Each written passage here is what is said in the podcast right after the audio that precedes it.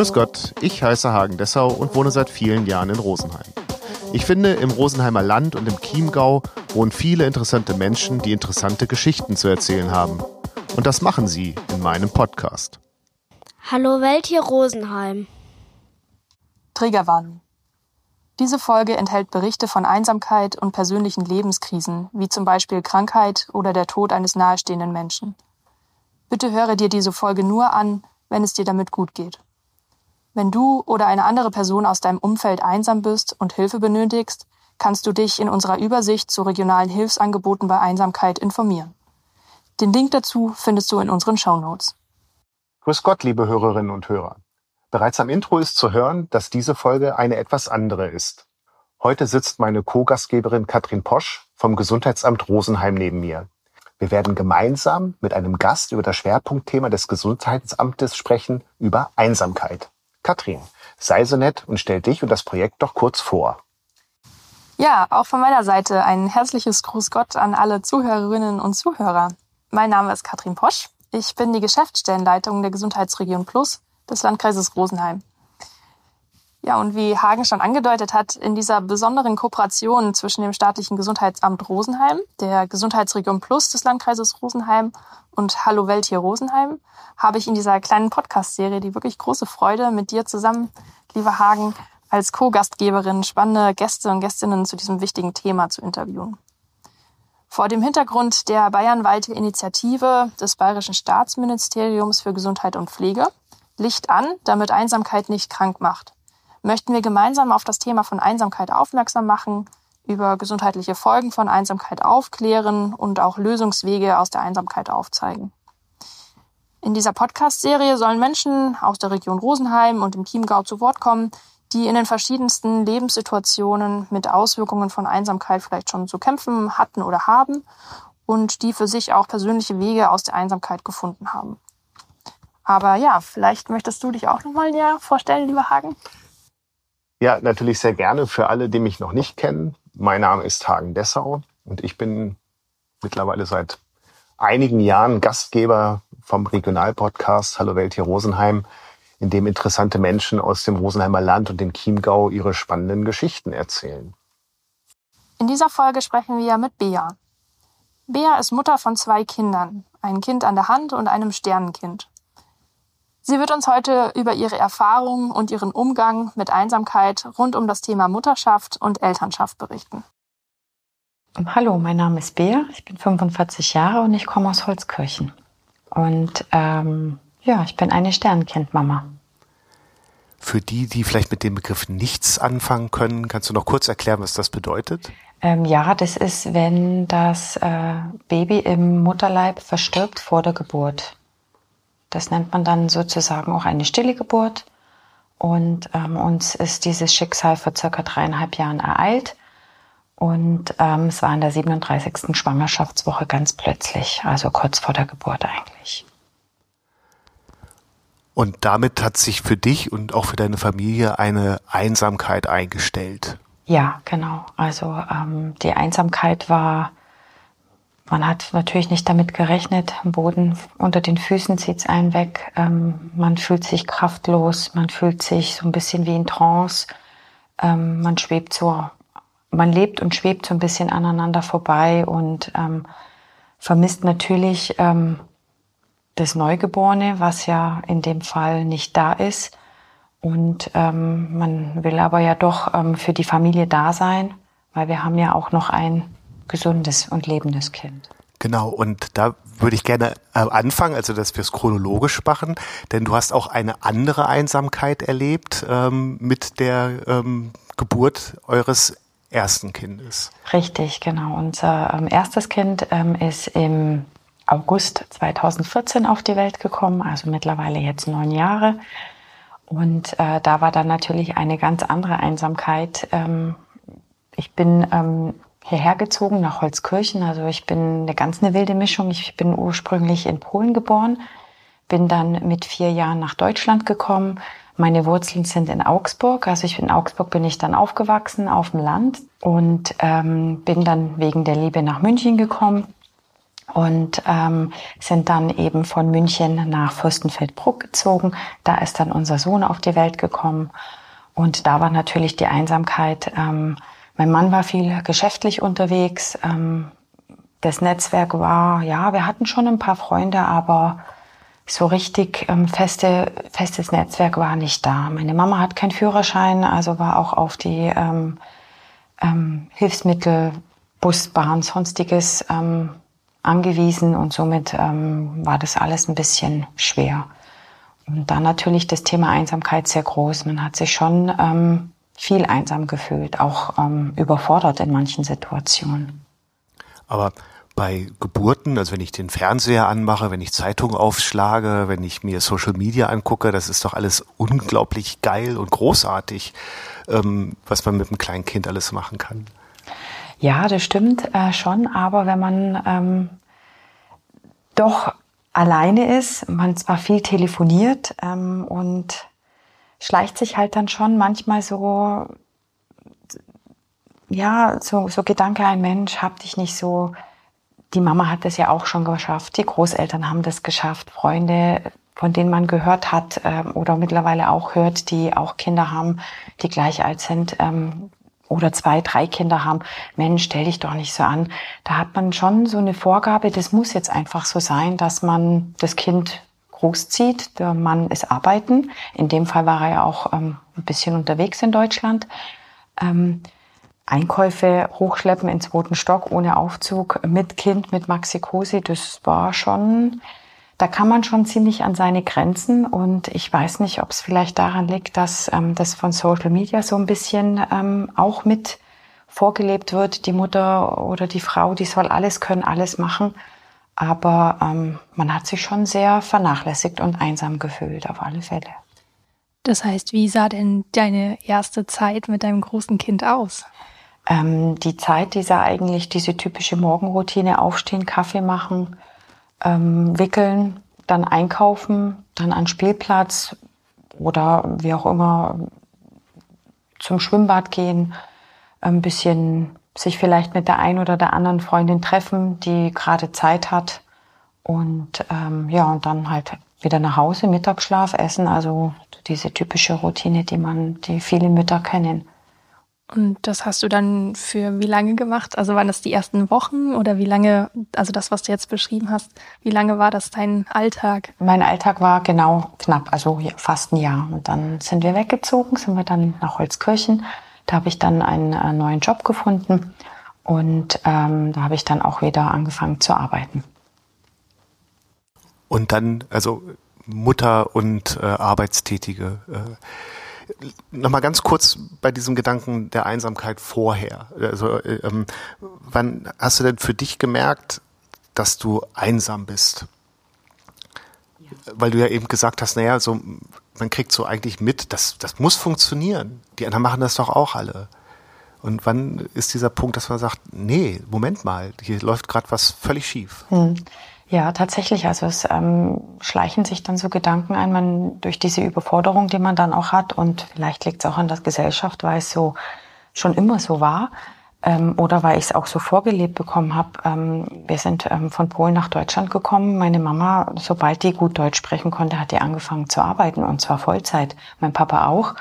Und ähm, somit war das gang und gäbe, dass man arbeitet, dass man die Kinder großzieht, dass man den Haushalt schmeißt.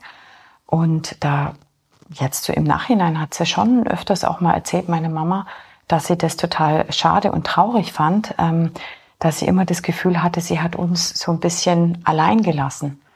Und ähm, vielleicht ist es so von, von meiner Erziehung, von dem, was ich so mitbekommen habe, in, äh, in, als ich klein war von meinen Eltern, dass das eigentlich normal ist, dass man so funktionieren muss.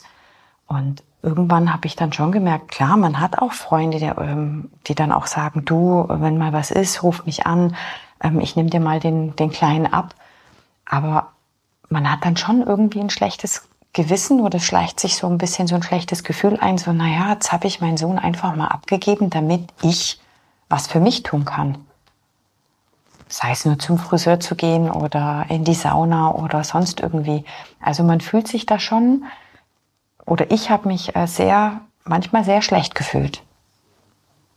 Das ist jetzt ja ähm, eine Beschreibung der Symptome, was bestimmt auch wichtig ist, dass man das so reflektiert. Aber ähm, wann war der Punkt, dass du es auch für dich formulieren konntest? Nee, nee, äh, was, was ich hier mache, ist völlig in Ordnung, dass ich eben auch mal an, an mich denke. Ja. Gab es so ein, kann ja sein, dass es so ein äh, äh, Aha-Erlebnis gab? Ja, also so ein richtiges Aha-Erlebnis gab es eigentlich nicht. Aber man hat halt schon mitgekriegt, dass andere Freundinnen, ähm, die halt dann auch zeitgleich Kinder gekriegt haben, sich einfach die Zeit nehmen. Und ähm, ich dann auch irgendwann an meine Grenzen gekommen bin und gesagt habe, so, nee, jetzt, jetzt bin ich mal dran. Und das war dann auch so der Punkt, wo ich dann auch gesagt habe, so, jetzt ähm, möchte ich auch mal was für mich tun, weil das funktioniert halt irgendwann nicht mehr. Es gibt ja auch diesen Satz, geht's der Mutter gut, geht's dem Kind gut. Ja, stimmt. Du hast erzählt, dass du ähm, weit rumgekommen bist äh, und auch eben, ihr seid erst nach Fürstenfeldbruck gezogen ähm, bei der äh, kurz vor der Geburt. Inwieweit hat das eine Rolle gespielt? Ähm, meinst du, deine Situation wäre eine andere gewesen, wenn du vor Ort ähm, ein soziales Netz gehabt hättest? Also der, der Hauptgrund war schon, dass wir in den Münchner Süden gezogen sind, weil da wir ein größeres Netzwerk haben. Das auf alle Fälle. Aber ähm, ja, ich glaube schon auch, dass man, wenn, wenn man ein, ein größeres Netzwerk hat, sich auch mehr anstecken lässt. Also dann, dass da auch nicht so diese Einsamkeit sich einspielt, weil man ja doch irgendwie mehr Freunde hat. Auch wenn man dann merkt, die Freunde gehen jetzt mehr äh, in die Disco. Du kannst jetzt aber nicht in die Disco gehen, weil du hast da ja noch so einen kleinen Wurm rumliegen. Ähm, aber ja, ich, ich glaube schon, es hätte vielleicht einiges verändert. Du hast eben gesagt, äh, du hast dann auch an dich ähm, mal gedacht und hast mal Dinge für dich getan. Ähm, war das für dich der Weg, wenn man so will, aus der Einsamkeit? Also weil du gemerkt hast, dass das gut funktioniert? Ja, tatsächlich. Also ähm, ich habe dann wirklich versucht, etwas egoistischer zu sein und ähm, dann auch mal Hilfe von Freundinnen anzunehmen, die mir schon mal gesagt haben, du, Bär, wenn du mal Hilfe brauchst, du willst mal in die Sauna, du willst mal zum Friseur, sonstiges, ich nehme dir gern mal den Kleinen ab, gerade wenn mein Mann nicht da war unter der Woche. Ähm, und am Wochenende natürlich, klar, wenn, wenn der Papa da war, dann habe ich mir da schon mehr ähm, Freizeit gegönnt, auch da mal eine Auszeit zu bekommen. Ähm, aber tatsächlich ist es wirklich so, also es, ich bin dann einfach an diesen Punkt gekommen, wo ich gesagt habe, nee, ich, ich muss jetzt, ähm, ich muss jetzt einfach egoistisch sein. Ich muss jetzt wirklich für mich was tun, damit ich nicht noch mehr einsamer werde. Das heißt, du hast das Gefühl, dass ähm, diese vermeintliche soziale Erwartung, so ein Mutterbild vielleicht erfüllen zu wollen oder zu sollen, dass das auch mit der Grund für die empfundene Einsamkeit war? Ja, ich glaube schon auch. Also es wird ja, wie ich schon erwähnt habe, auch durch die so Social Media relativ ähm, ist das Ganze präsent, was eine Mutter alles zu tun haben muss und ähm, natürlich dann auch trotz Kinder ähm, sich die, die Zeit nimmt. Aber ähm, und manchmal dachte ich mir, das gibt's ja gar nicht. Ich habe ja nur ein Kind und ich wohne nur im zweiten Stock. Wie machen das manche andere, die drei, vier, fünf Kinder haben, die noch nebenzu arbeiten? Wie soll das funktionieren? Ja, also da macht man sich dann schon Gedanken und ähm, naja, was die schaffen, muss ich ja auch irgendwie schaffen mit einem Kind. Und du warst ja Erstlingsmama. Also ja. ich denke, man muss wahrscheinlich auch in so eine Aufgabe erstmal hineinwachsen genau, und selber richtig. ja für sich herausfinden, wie mache ich das denn überhaupt mit so einem Kind? Und genau. ich könnte mir auch vorstellen, dass es vielleicht auch das ein oder andere in der Partnerschaft mit deinem Mann natürlich auch ja verändert oder bewegt hat. Ja, natürlich. Ja. Viele, viele Erstlingsmama kennen das. So, man war, war ja immer zu zweit und auf einmal ist jemand da, auf den man aufpassen muss. Und gerade beim ersten Kind hat man ja doch so ein bisschen man noch ein bisschen vorsichtig und hat Angst. Und äh, im Freundeskreis ging es gerade so los, dass da auch ähm, der ein oder der andere Nachwuchs bekommen hat. Und ähm, da hat man dann schon gemerkt, die, man hat nicht mehr so viel ähm, von, von den Leuten gesehen und gehört, weil die sich halt auch um die Familie äh, gekümmert haben. Und das ist dann tatsächlich so. Genau.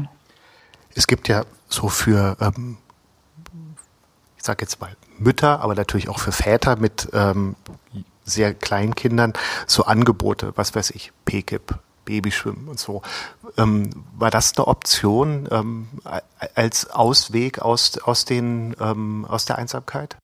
Ja, definitiv. Also man hat ja auch ähm, ähm, in der, im Geburtsvorbereitungskurs hat man ja auch so, man lernt sich schon ein bisschen kennen mit anderen Muttis ähm, und da versucht man dann schon so ein bisschen Kontakte zu knüpfen und auch die Kontakte weiter zu behalten, sich auch ähm, gegenseitig zu unterstützen.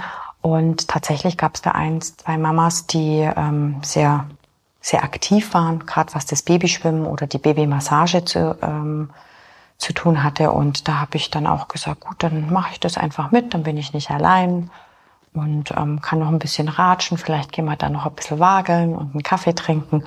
Und das hat dann ganz gut funktioniert.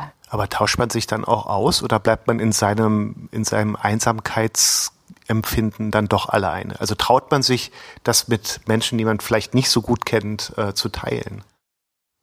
Tatsächlich, äh, man überlegt zweimal, spricht man es an, spricht man es nicht an. Äh, in dem Fall hatte ich ähm, wirklich Glück. Ich hatte zwei tolle Mamas an meiner Seite, die auch Erstlingsmama waren, also das erste Kind unterwegs war. Und mit denen haben wir uns, habe ich mich sehr gut verstanden und die hatten ähnliche Probleme. Also ähm, da war es dann auch so, dass ähm, von der einen äh, Freundin, die Eltern aus Berlin kamen, ähm, sie hier zwar auch ein Netzwerk an Freunde hatten, die aber in der Stadt München gewohnt haben und sie eben in Fürstenfeldbruck auch ums Eck. Und ähm, somit waren wir zu zweit einsam. Also da gab es dann schon auch, ihr Mann war auch viel unterwegs und da hat man sich dann auch mal ausgetauscht. Tatsächlich, ja. Und da waren die, ähm, die Gespräche immer die gleichen. Man fühlt sich überfordert, man fühlt sich nicht so belastbar. Ähm, andere sagen auch, Mensch, komm, du schaffst es auch. Wenn man dann mal eine kurze Pause hat und ähm, mal ein bisschen Vitamin D tanken konnte oder einen Kaffee trinken konnte und man so die Geräusche ähm, gehört hat auf dem Balkon, dass dann auch andere Kinder weinen oder man gerade mitgekriegt hat, dass jemand telefoniert auf der Straße, dann hat man sich schon auch äh, so Gedanken gemacht, naja, schau, die nehmen sich ja auch gerade die Zeit. Bevor dein Großer geboren wurde, war das auch schon so deine Erwartung, dass diese erste Zeit sehr herausfordernd und vielleicht auch einsam werden kann? Oder hat sich das vielleicht auch eher überrascht dann? Ähm, also herausfordernd, klar, weil man weiß ja immer nicht, hat man vielleicht ein Kind, was etwas unruhig schläft, was ähm, vielleicht viel weint, ähm, viele Wehwehchen hat, oder hat man halt ein Kind, was viel schläft, hat man mehr Zeit für sich. Das weiß man ja alles vorher nicht. Und ähm, herausfordern auf alle Fälle, überrascht eigentlich nicht, weil man weiß ja, es wird alles anders. Man hat ja auch viel gelesen. Aber tatsächlich ähm, man ist dann schon so ein bisschen vom, vom Kopf gestoßen, weil man dann auf einmal so ab einem gewissen Monat total überfordert ist, weil man auf einmal sagt, boah, also ich hätte es mir eigentlich doch anders vorgestellt. Konntest du mit deinem Mann darüber reden? Ja, tatsächlich. Also wir haben auch viel geredet, viel telefoniert, auch abends immer, auch viel Videotelefonie gemacht. Und ähm, ja, er, konnt, er konnte es schon auch immer sehr nachvollziehen. Also dann auch ähm, gemerkt, wenn ich dann mal weg war, übers Wochenende mit meinen Mädels irgendwo, dass er dann schon gemerkt hat, so hoch, also man merkt schon, so ein Wochenende allein mit Kind, was man da wuppen muss, wenn man jetzt nicht die Mama gerade äh, noch an der Seite hat oder vielleicht noch Bruder oder Schwester, die einem ein bisschen helfen, dass man dann schon auf sein, an seine Grenzen kommt. Und wie hat der das äh, bewerkstelligt dann? Ähm, mein Mann war ganz schlau, der hat dann äh, sich ins Auto gesetzt mit meinem Sohn und ist zu meiner Schwiegermutter gefahren. Trick 17. Ja, genau. Du hast vorhin ähm, sehr positiv dann darüber gesprochen, dass du wieder angefangen hast zu arbeiten. Ähm, war das auch so ein Punkt, wo dann die mütterliche Einsamkeit äh, weg war? Ja, ja, tatsächlich. Also ähm, ich hatte es als Herausforderung gesehen und mir gedacht, so diese mütterliche Einsamkeit, die ich kann mich wieder fokussieren auf die Arbeit. Ähm, musste auch, muss auch ehrlich zugeben, am Anfang hatte man dann doch auf einmal ein schlechtes Gewissen, weil man gibt ja dann sein Kind in die Kita ab, das erste Jahr. alles muss ja irgendwie funktionieren. Man muss ja auf die Arbeit fahren. Was ist, wenn das Kind krank ist? Äh, dann muss ich ja nach Hause, wenn dann mein Mann gerade ähm, unterwegs war. Und ähm, war auf alle Fälle schon, schon so, dass man da so ein bisschen ähm, geflüchtet ist. Und wann hat sich dieses Gefühl der Flucht dann gelegt? Ähm, nachdem man dann eigentlich relativ schnell gemerkt hat, es funktioniert doch. Dass man halt kein schlechtes Gewissen haben muss, dass man arbeiten gehen kann, dass man ähm, auch mal sich einen Puffer aufbaut und sagt, okay, ich habe jetzt eine Stunde früher aus, ich gehe jetzt einen Kaffee trinken oder ich gehe jetzt einfach mal shoppen oder ich gehe jetzt ganz spontan zum Friseur oder whatever. Genau. Und in dieses ähm, Eingrooven ist dann die zweite Schwangerschaft gekommen. Genau, also ein bisschen später. Also es hat dann schon äh, familiär alles soweit funktioniert, ihr hattet euren Rhythmus. Genau, dann hast du ja schon ähm, in der Einleitung ähm, angekündigt, äh, dass du dann nochmal schwanger geworden bist und das ist dann eben nicht so gut gelaufen. Also, äh, ist immer, ich finde es immer schwierig, als Mann über so etwas zu sprechen, ja, äh, weil man ja immer, immer nur Beobachter ist, ja. Ähm, gab es Situationen schon während der Schwangerschaft, wo man sich mit solchen Gedanken anfreundet, mir könnte so etwas widerfahren? Tatsächlich ja. Also man macht sich ja immer um Gott, um die Welt Gedanken. Ähm, man, man hat ja dann auch so diesen Nestbautrieb ähm, und versucht alles so irgendwie zu koordinieren. Und ähm, man kriegt dann auch ähm, diese, ja, also man, man macht sich ja schon Gedanken und ähm, man versucht alles zu koordinieren und klar rechnet man damit, weil ähm, ich war ja auch schon über 40 mit dem zweiten Kind und ähm, Risikoschwangerschaft, bla bla bla. Und ähm, da war das auf alle Fälle ähm, gedanklich immer, hoffentlich geht alles gut, hoffentlich passiert nichts. Man hat ja auch schon sowas von immer mal gehört, dass sowas gibt oder dass sowas passieren kann. Aber ähm, so richtig ran lässt man es eigentlich dann nicht, weil man ja immer positiv gestimmt ist und man immer sagt, ja, es wird schon alles gut gehen. Wie meine Mama immer gesagt hat, es wird schon alles schief gehen. Und ähm, ja, so ist man dann auch an eigentlich dann an die Sache rangegangen. Alles, die, die Zeit genossen, großer Bruder zu werden, nochmal Mama zu werden, ähm, sich zu vergrößern. Und ähm, genau vom ersten war auf alle Fälle der größte Wunsch, ähm, großer Bruder zu werden und den konnten wir ihm halt erfüllen. Bis dato. Ähm, du hast dann eben schon gesagt, dass man äh, so, so leer ist. Äh, ich glaube, man spricht über ganz viele Ebenen von Einsamkeit. Ähm, äh, wie, also wo ist die, die, wenn man so will, die erste Einsamkeit, wo du, wo du das Gefühl hast, im Augenblick kann mir eigentlich niemand helfen? Ähm, also tats tatsächlich nach nachdem das Schicksal uns ereilt hat, ähm, war es wirklich so, man, man ist ja eigentlich gewöhnt durch das erste Kind, ich muss jetzt aufstehen, ähm, ich muss jetzt stillen, ich muss jetzt Windel wechseln, ähm, vielleicht schreit er, vielleicht nicht, vielleicht schläft er durch, ich gucke jetzt nochmal. Und das ähm, fiel ja eigentlich alles weg. Also quasi, dir zieht den, den Boden unter die Füßen weg, du verstehst alles nicht mehr und bist sehr durcheinander, weil du ja die ganze Zeit denkst, so ein bisschen wie im Rauschzustand, das träume ich gerade nur, das ist eigentlich alles gar nicht real, das ist dich schüttelt gleich jemand und du wachst auf und dann ist alles gut, es ist nur ein böser Traum. Aber tatsächlich war es halt dann doch nicht so. Und man fühlt sich dann allein und einsam, weil man hatte ja eigentlich noch ein Baby im Bauch und das war jetzt nicht mehr da. Ich kann mir vorstellen, dass ähm, der Moment, wo du und ihr als Familie das vielleicht angefangen habt zu realisieren oder ja, als es euch vielleicht auch ärztlich, von ärztlicher Seite dann irgendwie mitgeteilt wurde, dass das wahrscheinlich erstmal eine Riesenerschütterung war. Und würdest du sagen, dass diese Akutsituation, die sich dann daraus angeschlossen hat, da schon mit Einsamkeit verbunden war? Oder hat, ist die Einsamkeit dann erst in diesem besonderen, dann stillen Wochenbett erst gewachsen?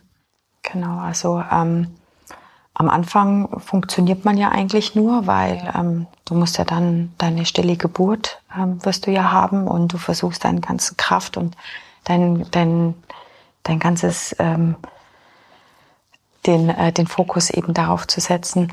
Und tatsächlich ist es so, wie du beschrieben hast, dass ähm, das eigentlich erst danach kommt. Man fährt nach Hause und man fährt halt mit leeren Maxikosi nach Hause. Man ist zu Hause, man hat ja schon alles hergerichtet. Es ist nichts da, wo du was reinlegen kannst oder was du anziehen kannst. Und die Stille dann auch, ähm, die Traurigkeit, der Schock, ähm, um das Ganze zu verarbeiten. Genau, das ist schon und nichtsdestotrotz hattest du ja trotzdem rein körperlich gesehen auch ja diese große Beanspruchung einer Geburt hinter dir, was ja allein das schon eine wahnsinnige ähm, ja, Belastung oder Herausforderung ist. Ähm, plus dann ja die, die psychischen Komponenten, ähm, ja, wie du gesagt hast, alleine nach Hause fahren zu müssen und dein Kind ähm, ja hinter dir lassen zu müssen, ein Stück weit. Ähm, wie seid ihr denn dann als diese neue Familie mit eigentlich zwei Kindern und dann doch halt nur einem lebenden Kind, wie seid ihr da zu Hause angekommen? Ähm, wir hatten Gott sei Dank ähm, gute Freunde, die uns ähm, gleich ähm, die Kontaktdaten von äh, Sternkind ähm, übermittelt haben und da wurden wir auch sofort ähm, gehört sozusagen und haben sofort Kontakt aufgenommen und dafür sind wir auch bis heute sehr dankbar, dass wir sofort Hilfe bekommen haben. Und am Anfang versteht man halt alles noch nicht, weil das so frisch ist. Und aber man ist wirklich dankbar, wenn jemand da ist, der einen unterstützt und ähm, auch Hilfestellung geben kann, was passieren wird, wie ungefähr was abläuft. Ähm, ähm, dass es mehrere Möglichkeiten gibt, ähm, auch einer Therapie. Ähm, und ähm, ungefähr so, was halt dann auch erklärt wird, was das Gehirn so mit einem macht, ähm, dass es da so ein bisschen rumspinnt und ähm, tatsächlich dann auch natürlich Depressionen ein großes Thema waren oder immer noch sind, weil mittlerweile sie ähm, immer weniger werden. Und ich nenne sie immer sehr liebevoll meine kleinen Dämonen, wenn die dann immer da waren, ähm, was das Hand mit einem so gemacht hat. Da wurde man halt dann dadurch, Gott sei Dank, ein bisschen darauf vorbereitet, weil das weiß man ja nicht vorher, was da so alles passiert. Genau. Denn das ist ja wahrscheinlich auch so eine weitere Ebene von Einsamkeit. Ähm, als Familie, also erstmal jeder von euch dreien muss mit dieser Situation umgehen lernen. Ja. Und dann müsst ihr ja auch wieder miteinander umgehen. Wie, wie war das? Ja, das war tatsächlich sehr schwierig. Also für, ähm, für den Großen, der ähm, der hat da wirklich zu kämpfen gehabt, weil es war ja sein Wunsch und auf einmal ist sein Wunsch wie eine Seifenblase zerplatzt. Natürlich auch für uns Eltern auch schrecklich, um Gottes Willen. Ähm, und das hat aber trotzdem jeder versucht, so die Einsamkeit zu nutzen. Ähm, trotzdem wollte, gab es Situationen, also bestes Beispiel, man fährt in Urlaub und eigentlich will man gar nicht in Urlaub fahren. Also mir ging es so, ich wollte einfach nur zu Hause im Bett liegen, heulen, Fernseh schauen, vielleicht was lesen oder nur schlafen. Aber man merkt ja, das geht nicht. Es ist, du, es, wir sind ja eine Familie. Wir haben, ich habe ja noch meinen Mann und ich habe ja noch unseren Sohn, ähm, wo wir dann einfach sagen, nee, ähm, oder ich gesagt habe, so nee, das geht jetzt nicht. Wenn natürlich dann der Sohn dasteht und sagt, Mama, du hast mir aber versprochen, dass wir noch ein Ei, mit dem Fahrrad noch an die Eisdiele fahren, dann rafft man sich halt auf und man macht's, weil man es halt machen muss und man merkt auch danach, es war gut und es tut einem gut. Eigentlich will man es aber gar nicht. Man will einfach nur seine Ruhe haben. Aber es ist so ein bisschen auch wie so ein Teufelskreis.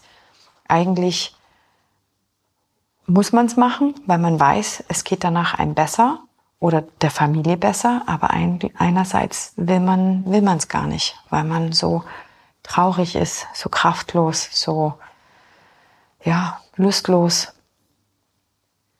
als euer zweites Kind dann verstorben ist, wie hat denn da das erweiterte soziale Umfeld, also so Freunde, Bekannte, mit denen man jetzt nicht sehr eng ist, aber die vielleicht von deiner Schwangerschaft gewusst haben, wie haben diese Personen reagiert und hatten die vielleicht auch einen Einfluss darauf, dass du dich einsam dann als Mutter sozusagen in dieser besonderen Situation der Elternschaft gefühlt hast? Ja, also ähm, es gab Freunde, aus denen, von denen hat man sich gelöst, weil man gemerkt hat, die tun ihm einen vielleicht gar nicht gut, weil da auch so ein, zwei Sätze kommen oder gekommen sind, ähm, nach drei Monaten, ja, jetzt muss er dann schon mal wieder gut sein und hab dich nicht so und alles, was, wo ich gemerkt habe, das tut mir nicht gut, habe ich dann hinter mir gelassen. Teilweise war die Erwartungshaltung von mir ähm, sehr hoch. Manche wussten gar nicht damit umzugehen und ähm, haben sich gar nicht getraut, überhaupt irgendwas zu schreiben. Ähm, manche musste man so ein bisschen, also eine sehr gute Freundin von mir hat dann auch ähm, paar zu manchen Freunden gesagt, du lass mal ein bisschen Sache, Gras über die Sache wachsen, ähm, die braucht jetzt mal Zeit oder die brauchen Zeit für sich. Ähm, teilweise war man froh, dass man ähm, in Ruhe gelassen worden ist, aber teilweise war man total enttäuscht, weil von manchen hat man es erhofft und von manchen hat man es halt nicht erhofft. Und da war dann auf einmal die Konstellation und die Mischung ganz, ganz anders. Also man hat da wirklich sehr aussortiert und ähm, ja, hat mittlerweile nur noch einen kleinen Freundeskreis, aber einen sehr guten, engen Freundeskreis zu, ähm, zu früher. Es gab ähm, Freunde aus Augsburg, da wo ich herkomme. Da hat man so ein bisschen so den Faden verloren am Anfang von der ersten Schwangerschaft, weil das Netzwerk ja doch ein bisschen weiter weg war. Und ähm, da war es zum Beispiel so, die waren sofort da. Die haben das mitbekommen, die waren sofort da, mit denen hat man viel telefoniert ähm, und wenn oder auch nur mal einen Text geschrieben. Eine hat nur Blumen geschickt, ist gar nichts. Und ähm, von manch anderen ähm, hat man eigentlich doch erhofft, naja, vielleicht ruft die mal an oder die schreibt mal, aber da kam halt dann gar nichts. Ähm, jetzt möchte ich aus der Position einer, Perso ähm, einer Person sprechen, die das im Freundeskreis mitbekommen hat. Mhm. Ähm, mir war es völlig unklar, wie ich reagieren soll. Also eine gute Freundin, ähm, befreundete Familie. Ähm, irgendwann, also ich habe nie was gesagt, ja, aber wir hatten regelmäßig Kontakt und irgendwann, einige Jahre später, habe ich dann war da mal das Thema und dann habe ich gesagt, wir haben da nie drüber gesprochen. Ich habe dich nie drauf angesprochen. Und dann hat sie zu mir gesagt, ja, das war deine Aufgabe.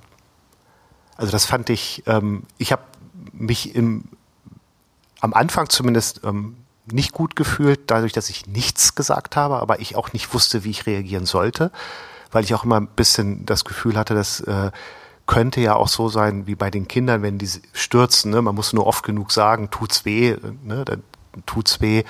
Ähm, und äh, aber das fand ich auch sehr, sehr schön, also dass man, ähm, dass man dafür nicht verurteilt wird, wenn man eben nicht reagiert, sondern dass das, ja, es ist völlig in Ordnung. Ähm, wo, also du hast vorhin, deswegen erzähle ich das, weil du vorhin gesagt hast, man hat wahrscheinlich auch zu hohe Ansprüche an, an, die, an den Freundeskreis. Hat sich da was geändert? Du hast zwar gesagt, du hast aussortiert, aber ähm, auch so in dem, was man erwarten kann oder erwarten darf. Ja, also eine Freundin hat bis heute noch gar nicht geschrieben. Und das war, das ist das wahrscheinlich mit dieser Erwartungshaltung, was ich gehofft habe, dass vielleicht doch ähm, mittlerweile im Nachhinein denke ich mir, jetzt sind ja auch schon ein paar Jahre vergangen. Ähm, vielleicht war ich auch zu hart, weil die, die Erwartungshaltung so groß war. Ähm, aber im Nachhinein, sie wusste es wahrscheinlich gar nicht besser, weil sie mit diesem Thema noch nie konfrontiert worden ist. Ähm, manche Leute ähm, wissen gar nicht, soll ich jetzt was sagen, soll ich jetzt nichts sagen, wie verhalte ich mich? Ähm, ich habe das noch nie gehört, oh Gott. Und gerade dieses Thema Tod ist ja oft immer, ähm, wenn jemand verstirbt, ähm, man redet am besten gar nicht drüber, weil dem geht's nicht gut, das ist ja eh, man versucht die Person abzulenken. Und ähm, da war wahrscheinlich dann wirklich bei einer Freundin ähm, der Gedanke da, hm, ich weiß gar nicht damit umzugehen. Deswegen sage ich vielleicht auch gar nichts. Vielleicht ist es auch besser, dass ich gar nichts sage, weil dann sage ich vielleicht nur was Falsches. Und was für eine Reaktion hättest du dir von ihr gewünscht? Also ich hätte mir vielleicht einfach nur ein Emoji gewünscht oder einfach nur, ich denke an dich. Also wirklich nichts. Also es hätte kein Anruf sein müssen, es hätte kein, ähm, keine SMS sein müssen mit einem riesenlangen Text, sondern einfach nur vielleicht, ich denke an dich. Punkt. Aber das ist, glaube ich, die Frage für die, die nicht betroffen sind. Ne? Ist es besser, nicht zu reagieren oder äh, reagiere ich mit der Angst, falsch zu reagieren? Ich weiß, also ich weiß es nicht, aber vielleicht ähm, liegt es auch einfach daran, wie es auch einem vorgelebt wird. Also ähm, war natürlich dann auch, ähm, als der Bauch dann weg war, paar Tage später, ähm, musste ich ja meinen Erstgeborenen ja in den Kindergarten bringen. Und klar, da waren, wussten ja auch alle, die ist hochschwanger und auf einmal, ähm, da ist kein Bauch mehr da. Da waren auch welche, die mir gratuliert haben, auch super, das Kind, die das natürlich nicht wussten. Und es gab andere Mamas, die man halt so zwischen Tür und Angel mal gesehen hat von einer anderen Gruppe, die da nur da standen. Da liefen die Tränen und die haben nur gesagt, sie braucht nichts sagen, sie will mich einfach nur umarmen. Es braucht keine Worte. Vielleicht wünscht man sich einfach auch mal nur so Gestiken. Und ähm, aber wie gesagt, ich, ich glaube, dass es einfach ähm, von der Gesellschaft, je nachdem, wie man aufwächst, wie die Eltern oder die Familie damit mit solchen Themen umgeht, ähm, dass die das so mitbekommen und so lernen, weil die selbst damit noch nie so arg konfrontiert worden sind.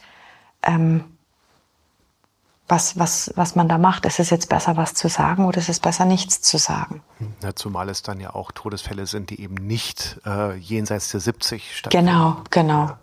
Ja. es gibt ja aber auch ähm, andere Schicksale, wo der Vater vielleicht ein Familienmitglied früh verstirbt, ähm, Bruder, Schwester, Autounfall, sonstiges. Klar kann man das mit dem jetzt nicht vergleichen. Aber ähm, wenn man halt mit so mit dem Tod noch nie so richtig konfrontiert wird, dann ähm, weiß man vielleicht auch gar nicht damit richtig umzugehen oder was man sagen soll. Genau. Wir wissen aus der psychotherapeutischen Forschung, dass Einsamkeit oder die, die, empfundene Einsamkeit einer trauernden Person sich negativ auf den Trauerprozess auswirkt. Also dass dann beispielsweise anhaltende ähm, Trauerstörungen sich daraus entwickeln können, wenn man eben nicht dieses Gefühl hat, ich bin vielleicht noch in ein ähm, ja, soziales Netz gut eingebunden oder es gibt halt für mich empfundene passende Reaktion, wie auf so ein Schicksal reagiert werden kann. Ähm, hattest du das Gefühl, dass die Situation, in der du damals warst, ähm, dann auch gesundheitlich, sowohl körperlich als auch psychisch einen Einfluss hatte für dich? Vielleicht halt auch aufgrund dieser bestehenden ja, sozialen Reaktion, die du gerade so beschrieben hast?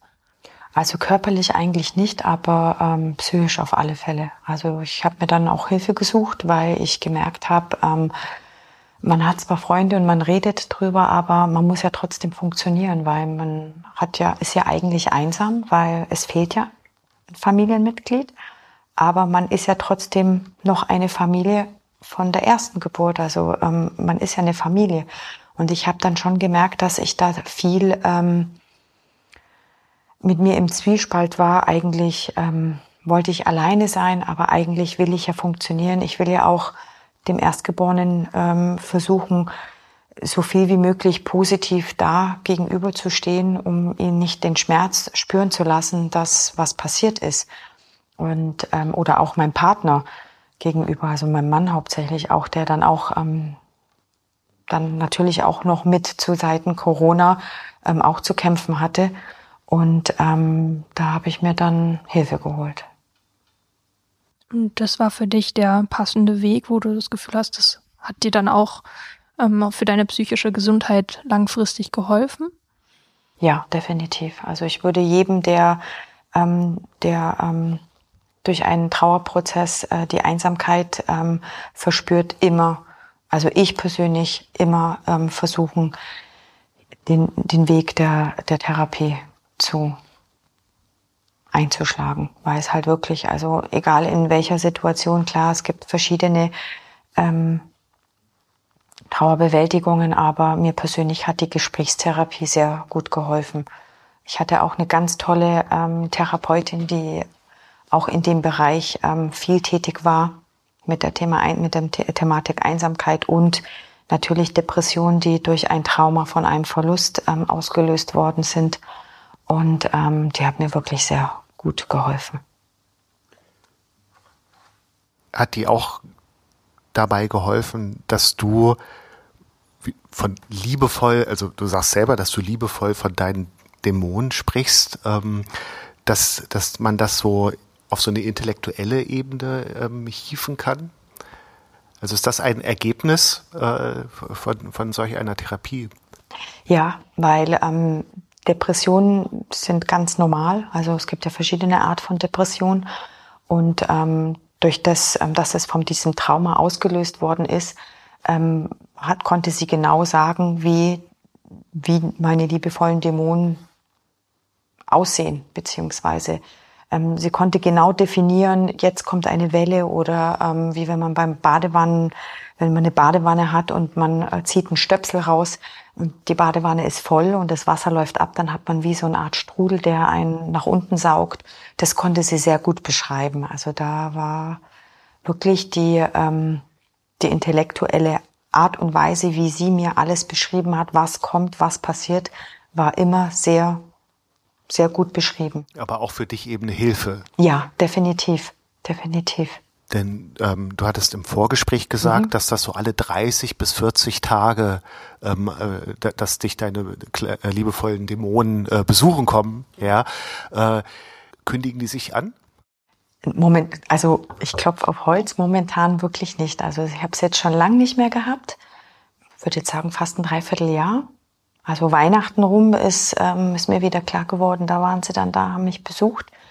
Und ähm, ich lasse es dann auch immer gern mal zu, weil ähm, ähm, man sagt, wenn die da sind, man soll sich damit auseinandersetzen, man soll aber auch ähm, versuchen, dagegen anzukämpfen. Und dagegen anzukämpfen ist das Beste, in die Gesellschaft zu gehen. Das, was man eigentlich nicht möchte. Man möchte einsam sein, man möchte alleine sein man igelt sich ein, ähm, man geht ins Schneckenhaus zurück und das soll man eigentlich nicht machen. Man soll wirklich das machen, ähm, sich konfrontieren mit Leuten, sich mit Leuten unterhalten, ähm, rausgehen. Und ganz wichtig Sport, also wirklich viel Sport machen, ähm, was für mich am Anfang sehr schwierig war. Nach, ähm, nach der zweiten Geburt und ähm, nach der Einsamkeit, nach den Depressionen, aber ich mache jetzt wieder ein bisschen mehr Sport und ich merke, durch das, dass äh, ich viel Sport mache und auch viel rausgehe und ähm, wieder unter Leuten komme. Und natürlich auch die ähm, ähm, der Lebenswille wieder da ist, ähm, dass das mir gut tut und somit werden sie immer weniger. Sie besuchen mich ab und zu noch, aber dann sage ich auch schön, dass ihr wieder da wart.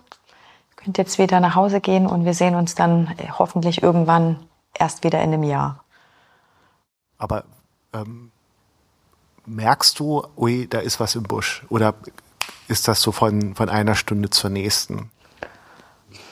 Puh.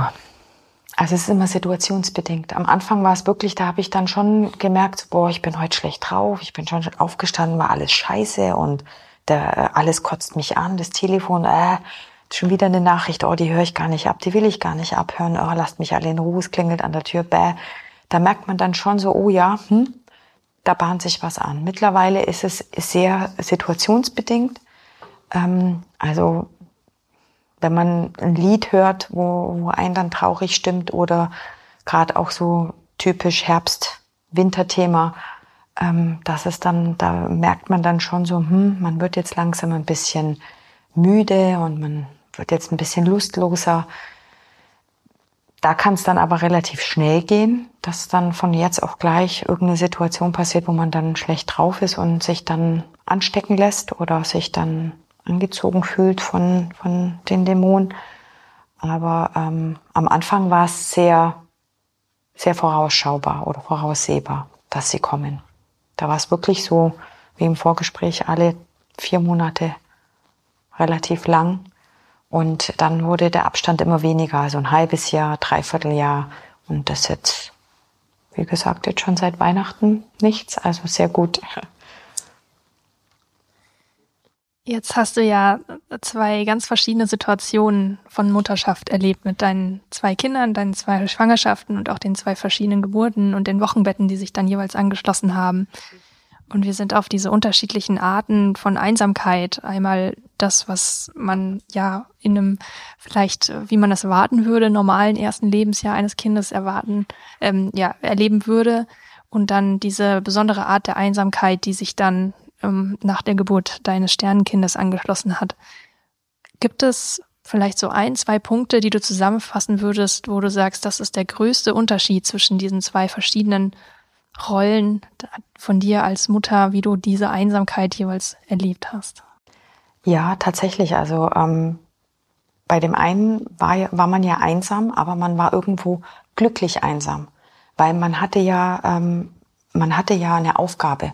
Hatte eine Aufgabe, ähm, um sich jemand zu kümmern. Und ähm, auch wenn man da in dem Moment irgendwo einsam war und sich ähm, einsam gelassen gefühlt hat, weil der Partner eben unterwegs war von der Arbeit aus. Ähm, und ich spreche jetzt hier nicht, ähm, der ist den ganzen Tag unterwegs, sondern ich spreche halt wirklich über mehrere Tage unterwegs oder über Wochen unterwegs. Ähm, da ähm, man hat halt trotzdem eine Aufgabe. Man hat eine Aufgabe zu funktionieren und da zu sein. Und ähm, bei dem anderen Thema ist es einfach so, man hat, man fühlt sich einfach einsam, weil das, was man in der ersten Schwangerschaft erlebt hat, um da zu sein, um sich um jemanden zu kümmern, fällt beim zweiten erstmal weg.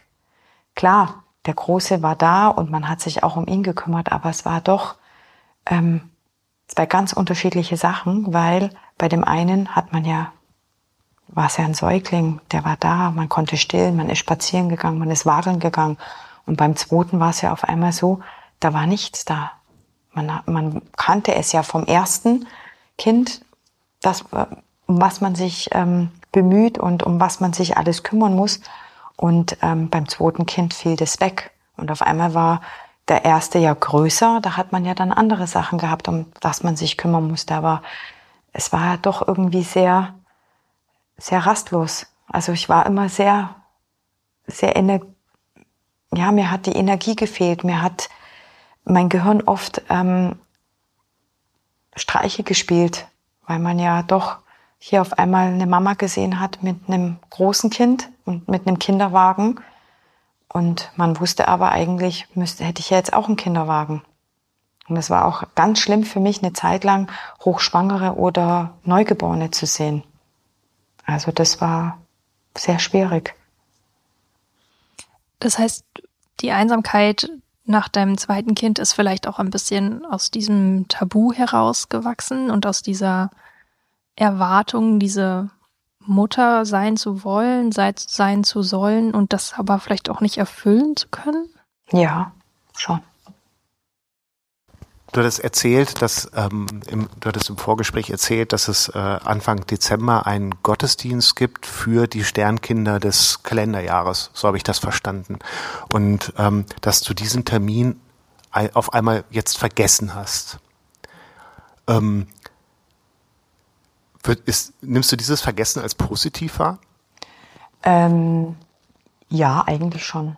Weil, ähm, also man selbst hatte man selbst eine sehr hohe Erwartungshaltung an sich selber und ähm, einerseits war ich sehr traurig, oh Gott, wie konnte ich das vergessen?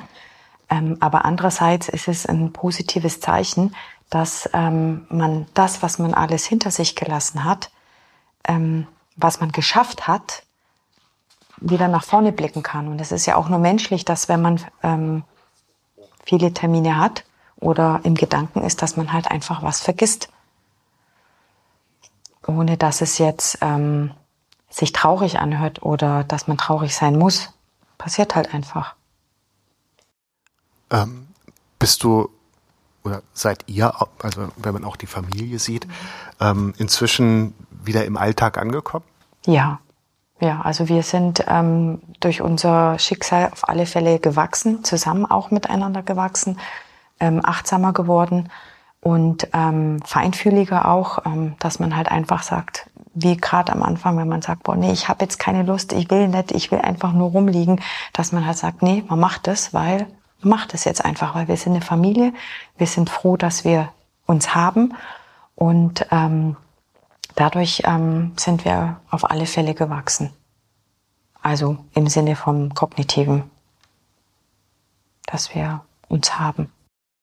Würdest du rückblickend heute irgendwas anderes machen, um der Einsamkeit vielleicht auch vorbeugend entgegenzuwirken? Ja, tatsächlich. Also ähm, bei der ersten Einsamkeit durch, ähm, das, durch die Geburt vom ersten Kind, dass wir nicht so ein gutes Netzwerk hatten, ähm, würde ich auf alle Fälle vieles anders machen. Ich würde mehr egoistisch sein. Ich würde versuchen, mir nicht ein schlechtes Gewissen einreden zu lassen von mir selber oder von manch anderen, ähm, sondern ich würde wirklich auch versuchen, mehr Kraft und Energie für mich selber zu tanken. Und ähm, beim, beim, beim zweiten Thema, also durch, durch die stille Geburt, ähm, würde ich auf alle Fälle ähm, jeden empfehlen, der irgendwie Probleme hat und ähm, versucht, sich selbst zu finden, da auf alle Fälle ähm, eine Therapie einzuschlagen oder sich Hilfe zu nehmen, egal wie die Hilfe aussehen mag. Du hattest ja auch von einer Beratungsstelle gesprochen. Ich ja. weiß nicht, was die in dem Feld vielleicht noch an Unterstützung bieten können. Ähm, aber das würde sich vielleicht dann auch mit einer möglichen Therapie ergänzen oder wie hast du das für dich ja, gehandhabt? Ja, also ich habe ähm, neben meiner Therapie ähm, war, weiter, war ich weiterhin beim äh, Sternkind und da gab es auch ähm, Selbsthilfegruppengespräche, wo auch die betroffenen Mütter ähm, sich einmal in der Woche oder einmal im Monat äh, treffen. Ja, einmal im Monat ist es und ähm, man tauscht sich eben aus. Es werden Themen bearbeitet und ähm, sind viele Tränen dabei, aber man merkt, wenn man da viel drüber redet, dass es einfach einem gut tut. Und ähm, das Gefühl ist halt einfach, ähm, es wird achtsam mit diesem Gefühl umgegangen und man weiß auch, wenn man was erzählt, man findet sich in anderen Erzählungen wieder. Also es ist auch, es hört sich ein bisschen doof an, man fühlt sich nicht so alleingelassen, weil man hat ja jemand gegenüber sitzen, dem ist das gleiche Schicksal widerfahren. Und oft ist es so, wenn man halt ähm, einen therapeutischen Weg einschlägt, nochmal separat, man weiß ja gar nicht, ob die Therapeutin oder der Therapeut, ob man, ob die einen wirklich versteht, was man gerade durchmacht, durch eben einen, einen Verlust von. Und dadurch, dass man dann Gleichgesinnte, in Anführungsstrichen Gleichgesinnte findet, ähm, wo wir wieder beim Thema sind, ist es vielleicht dann ein kleines bisschen weniger Einsamkeit. Genau. Ähm, durch diese Verbindung, die man dann vielleicht empfindet. Ja, genau. Dann, liebe Bea, vielen Dank für dieses Gespräch. Vielen Dank, dass du so offen gewesen bist. Vielen herzlichen Dank, liebe Bea, dass du heute da warst und so ja wirklich offen, wie Hagen sagt, mit uns gesprochen ja. hast. Dankeschön. Ja. Ich sage auch vielen lieben Dank, Hagen und Katrin, dass ich da sein durfte und ähm, dass ich unsere kleine Geschichte erzählen kann, der Thema Einsamkeit von zwei verschiedenen äh, Perspektiven aus. Dankeschön. Danke. Diese Podcast-Serie zum Thema Einsamkeit ist eine Kooperation zwischen dem staatlichen Gesundheitsamt Rosenheim der Gesundheitsregion Plus des Landkreises Rosenheim und dem Podcast Hallo Welt hier Rosenheim. Weitere Informationen zu regionalen Unterstützungsmöglichkeiten und zur Prävention von Einsamkeit findest du in unserer Folgenbeschreibung. Wenn du zu deinen Erfahrungen von Einsamkeit berichten möchtest oder Fragen und Anregungen zu dieser Podcast-Serie hast, dann schreib uns an Gesundheitsregion Plus at lra-rosenheim.de. Alle Informationen und Links findest du auch nochmal in den Show Notes.